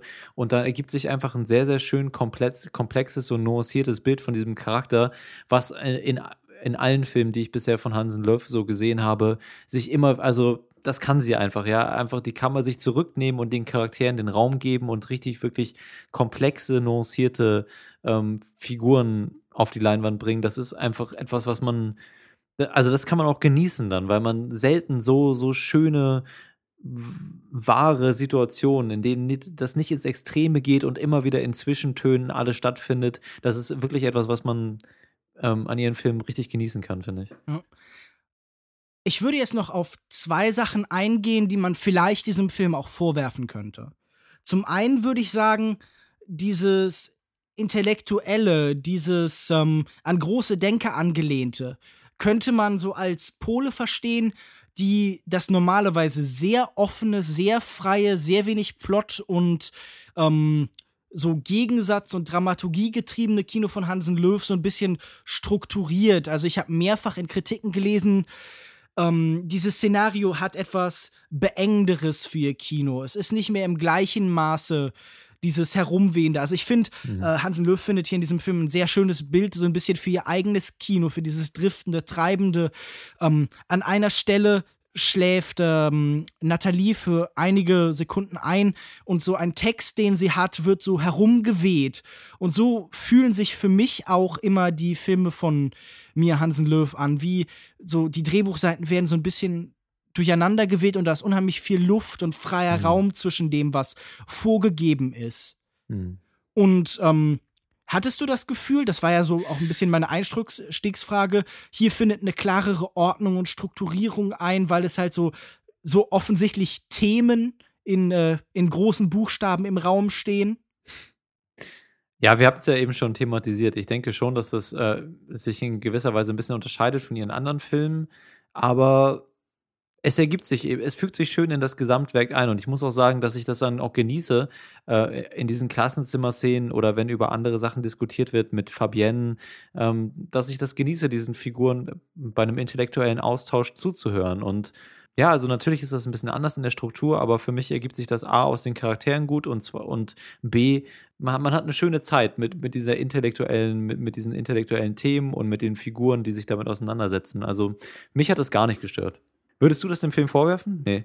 Nein, nein, überhaupt nicht. Das habe ich ja schon angesprochen. Ich glaube, dieser Film ähm, verliert kein bisschen dadurch, dass er was Zugänglicheres an dieser Ebene bekommt, dass er eine minimale Struktur vielleicht hat. Ich habe zu keinem Zeitpunkt mich von diesem Film beengt gefühlt. Ich bin immer mhm. noch im gleichen Maße luftig und locker von einer Szene zur nächsten geschwebt. Ich habe diesen Film äh, hier zum zweiten Mal im Kino gesehen und habe ihn beim zweiten Mal wirklich noch mehr genossen, weil mhm. er perfekt eben Stimmung und Denken eben so zusammenbringt, fühlen und denken. Das ist ganz großartig gelungen. Und ähm, es gibt ja auch dieses Zitat von äh, Griffith, der gesagt hat, okay, äh, was dem modernen Film fehlt, ist so der Wind in den Weiden, in den Ästen der Bäume. Und ich finde, davon hat der Film ganz viel. Der hat so was unheimlich Luftiges und Angenehmes und Schwebendes. Und da möchte ich vielleicht äh, den Herausgeber der Seite für dich schreibe und meinen Vorgesetzten Joachim Kurz, der in seiner Kritik geschlossen hat, ja, es ist irgendwie ein zielgruppenoptimiertes Kino für, für das Programm kinoaffine weibliche Geschlecht, Zuschauerschaft 50 plus. Und da muss ich sagen, wenn dieser Film zielgruppenaffines Kino für Frauen 50 plus ist, dann bin ich gerne eine alte Dame. dann bist du gerne kleine Milf, ne? Ah, das ja. bin ich sowieso. Nee, aber das ist ja gerade, man sieht es ja alleine daran, dass es eine junge Regisseurin ist, die diesen Film macht, erkennt man ja die Universalität dieses Films schon direkt ähm, ne, am Macher quasi. Und ich, ja. ich finde auch gar nicht, dass man das so beschreiben könnte. Natürlich glaube ich, dass sich der ein oder andere Mensch persönlich besser mit diesen Sachen identifizieren kann. Aber das ist ja ein Thema, äh, das wir hier in diesem Podcast eigentlich re mit Regelmäßigkeit besprechen, dass Identifikation eben nicht das Einzige ist, was einen Film spannend macht. Und das ist eben ja. gerade ja das Schöne an der Kunst, ist, sich in andere Menschen hineinzuversetzen und dadurch auch seine eigene Perspektive zu erweitern und dementsprechend natürlich im Zusammenspiel mit Isabelle Huppert, die diese Perspektive bereits besitzt, aber da, dadurch vielleicht genau durch diese Frische zwischen alt und jung auch so ein bisschen, ähm, ist dieser Film auch genauso luftig, wie du gerade beschrieben hast. Ja, ich muss übrigens auch noch mal sagen, also von Isabelle Huppert, ich könnte auch einen Podcast machen und in dem einfach zwei Stunden von Isabelle Huppert schwärmen. Ich, wenn, ich, wenn ich mir angucke, dann hat sie auch in den letzten Jahren einfach äh, quasi perfekte Auswahl irgendwie an Filmen. Also sie arbeitet mit allen interessanten Regisseuren der Gegenwart irgendwie zusammen und äh, spielt zum Beispiel auch in dem neuen Paul Verhoeven-Film mit, auf dem ich mich freue wie noch was. Äh, Louder Than Bombs hat ja dir sehr gut gefallen. Valley of Love hat mir großartig gefallen. Also sie ist auch in diesem Film halt einfach wirklich so ein Genuss. Und ähm, ich, ich würde mich dazu hinreißen lassen, sie ist wahrscheinlich die beste Schauspielerin der Welt aktuell. Also da kann Meryl Streep aber äh, noch so viele Oscars gewinnen. Es gibt einen Grund, warum alle mit Isabelle Huppert arbeiten wollen und warum ich mir immer Isabelle Huppert anschauen möchte. Ich ziehe jetzt mal einen ganz einen Vergleich, der zu dieser Aussage gar nicht passt. Sie erinnert mich optisch also wenn es irgendwann mal einen Film geht, wo sie, wo sie eine jüngere Schwester haben muss äh, und die schauspielerisch aber nichts drauf haben muss, sondern einfach nur optisch so aussehen sollte, dann äh, die Schauspielerin aus Grey's Anatomy, die Hauptschauspielerin, wie, wie heißt die? Ich habe keine Ahnung, aber die hat ein sehr ähnliches Gesicht und eine sehr ähnliche Haar- oder Frisur meistens mit diesem Zopf und so. Die sehen sich sehr ähnlich, wollte ich nur mal in den Raum werfen. Und generell du meinst würde ich dir natürlich. übrigens Alan Pompeo. Also ich als Grey An Grey's Anatomy Experte du. weiß das aus dem äh, Stehgreif. Sehr gut. Und ich habe das So. auf keinen Fall jetzt gerade spontan, während du geredet hast, gegoogelt. nee, nee, das, das ist, hast du so, äh, natürlich, So- schüttelst du aus dem sondern Ärmel. ich weiß, äh, Grey's Anatomy ist dieses äh, Anatomiebuch und es geht da um Ärzte und die schlafen, glaube ich, miteinander. Das Gibt es ist nicht korrekt. auch Grey's Anatomy im Weltall irgendwie von derselben, äh, von denselben Showrunnern? Da gibt es bestimmt ein Porno zu. Nee, nee, aber ich könnte schwören, ach, es gibt irgendwie so einen Nachfolger, der auf so einer Raumstation spielt. Äh, Ja, genau, Defying Gravity äh, von, von demselben Showrunner. Okay, aber oh, wie dem auch sei, ich wollte noch mal sagen, dass ich das auch so sehe mit Isabelle Huppert und ich finde auch gerade im französischen Kino, also ich muss ja sagen, dass äh, französisches Kino generell auch die, diese, diese ähm, äh, Dramas über, die, über diese etwas älteren Post-Midlife-Crisis oder auch Midlife-Crisis-Dramen oder generell einfach Gesellschaftsdramen, das, die sind da so um Licht, ja, 1000 F- Kilometer.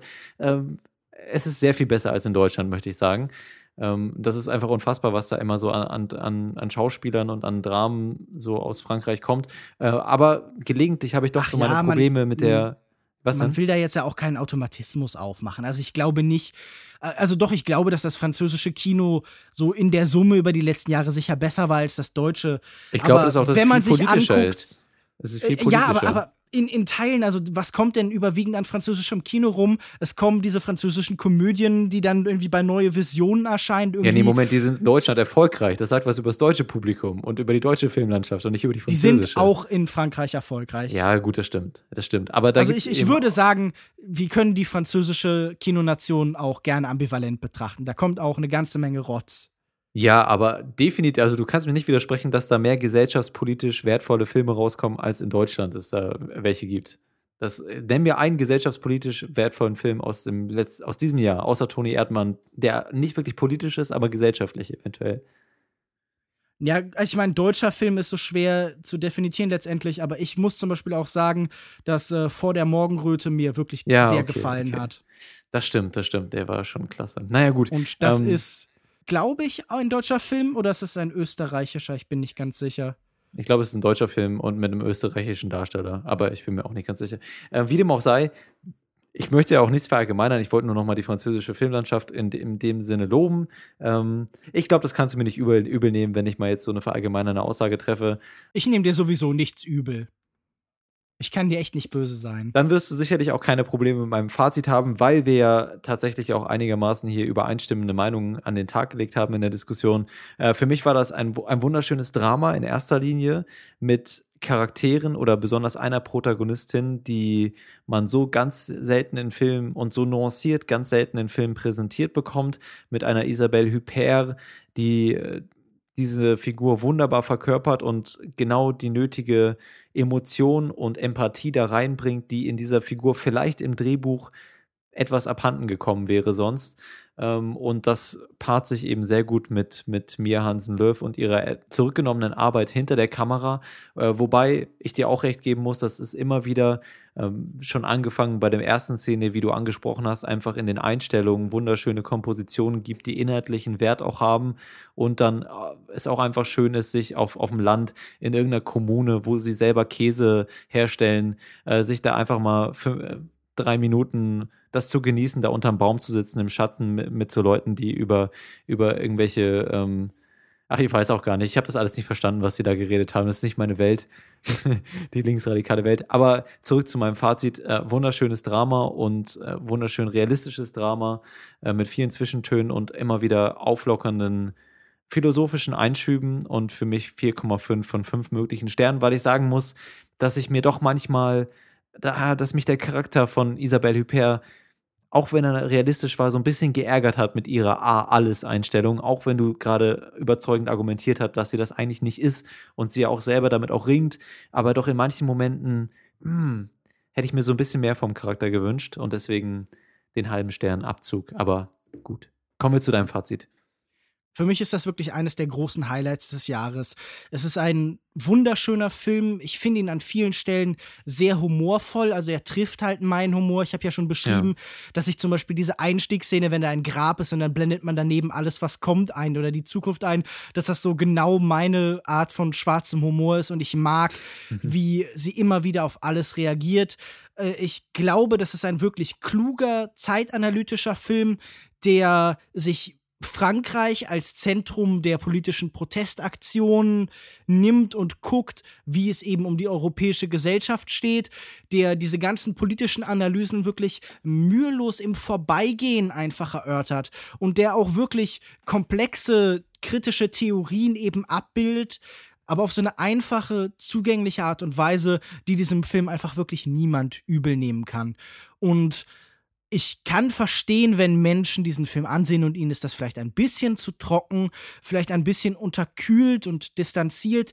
Aber für mich hat gerade dieser Ton perfekt eben dazu gedient, mich an diese Figur hinanzubringen, an das, was sie fühlt, an das, was sie glaubt. Isabelle Huppert spielt äh, auf, auf Weltniveau und ähm, dieser Film ist wirklich eines der großen Werke dieses Jahres. 5,5, äh, 5,5 sage ich schon. 5 von 5 Sternen von Lukas Bawenschik. Wenn ich das einfach mal für dich quantifizieren darf, weil du dich ja wieder scheust.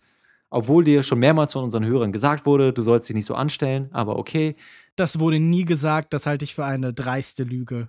Ja, dieser Film wird sich sicherlich in deiner Top-Liste am Ende des Jahres nochmal wiederfinden. Wir werden sehen, man darf gespannt sein.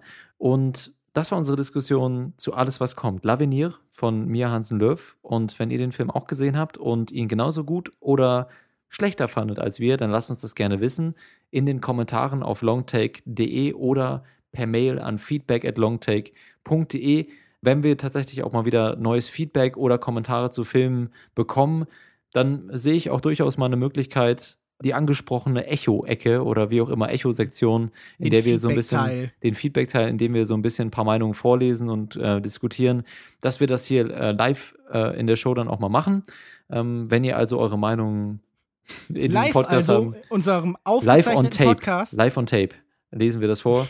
Also, wenn ihr äh, da irgendwie Bock drauf habt, mit uns auf diese Art und Weise zu kommunizieren und in den Austausch zu treten, dann könnt ihr das gerne tun. Auch natürlich zu Captain Fantastic, ja durchaus ein mhm.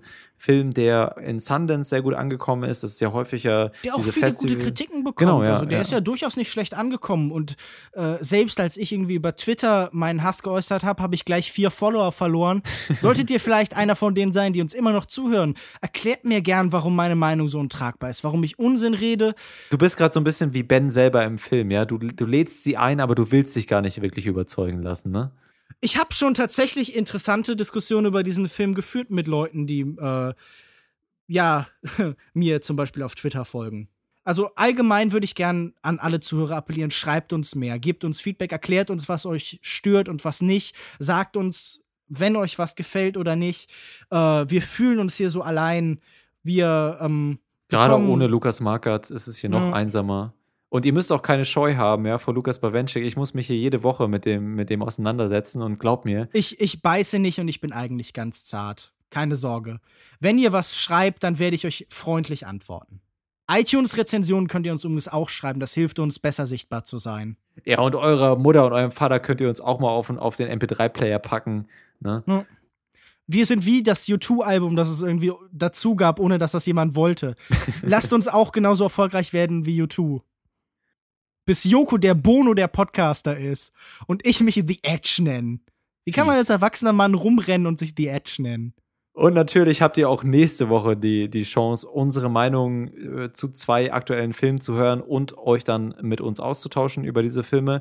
Welche Filme werden wir denn nächste Woche genau besprechen? Ich habe gerade schon mal in die Liste geguckt. Also wir hatten über Tausend und eine Nacht nachgedacht.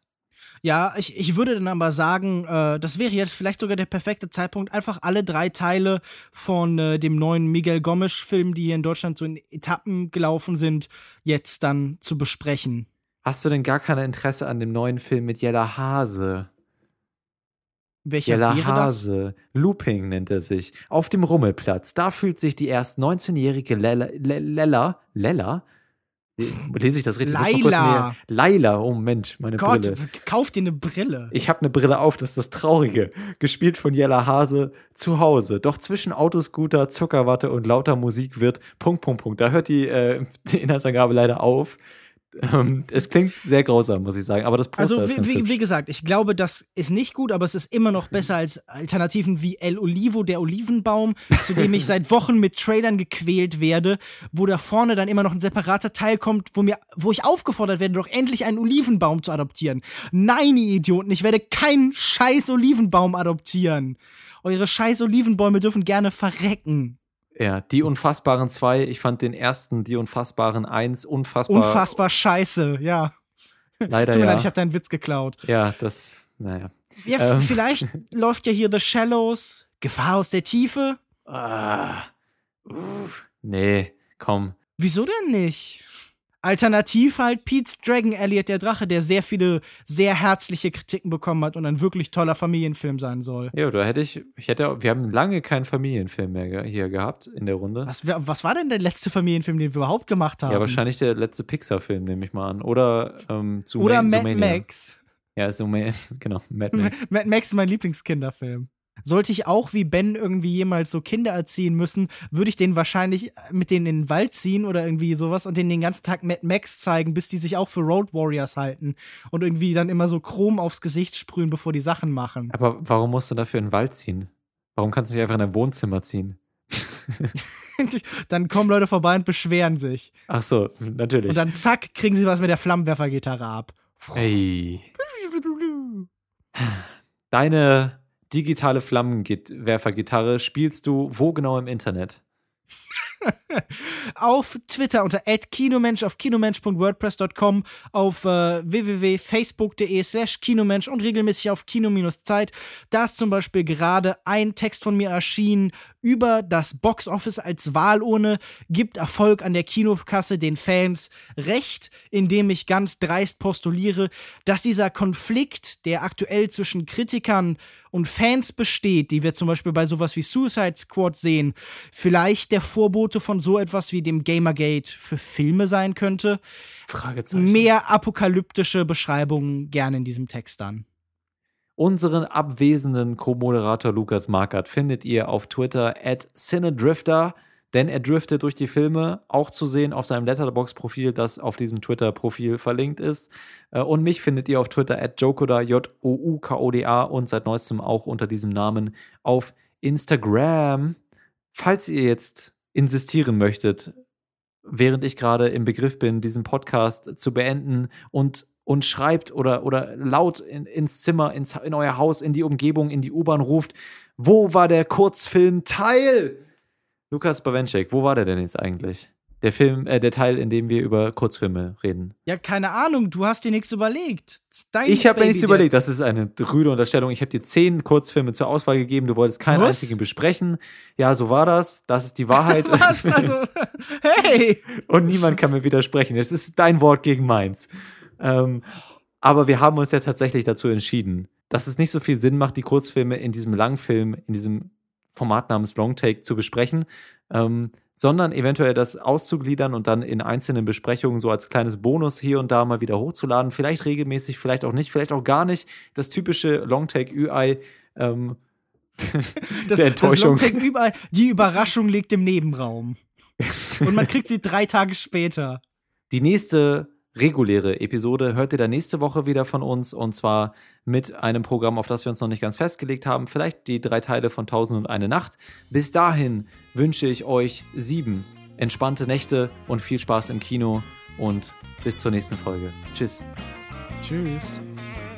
Freut euch auf alles, was kommt.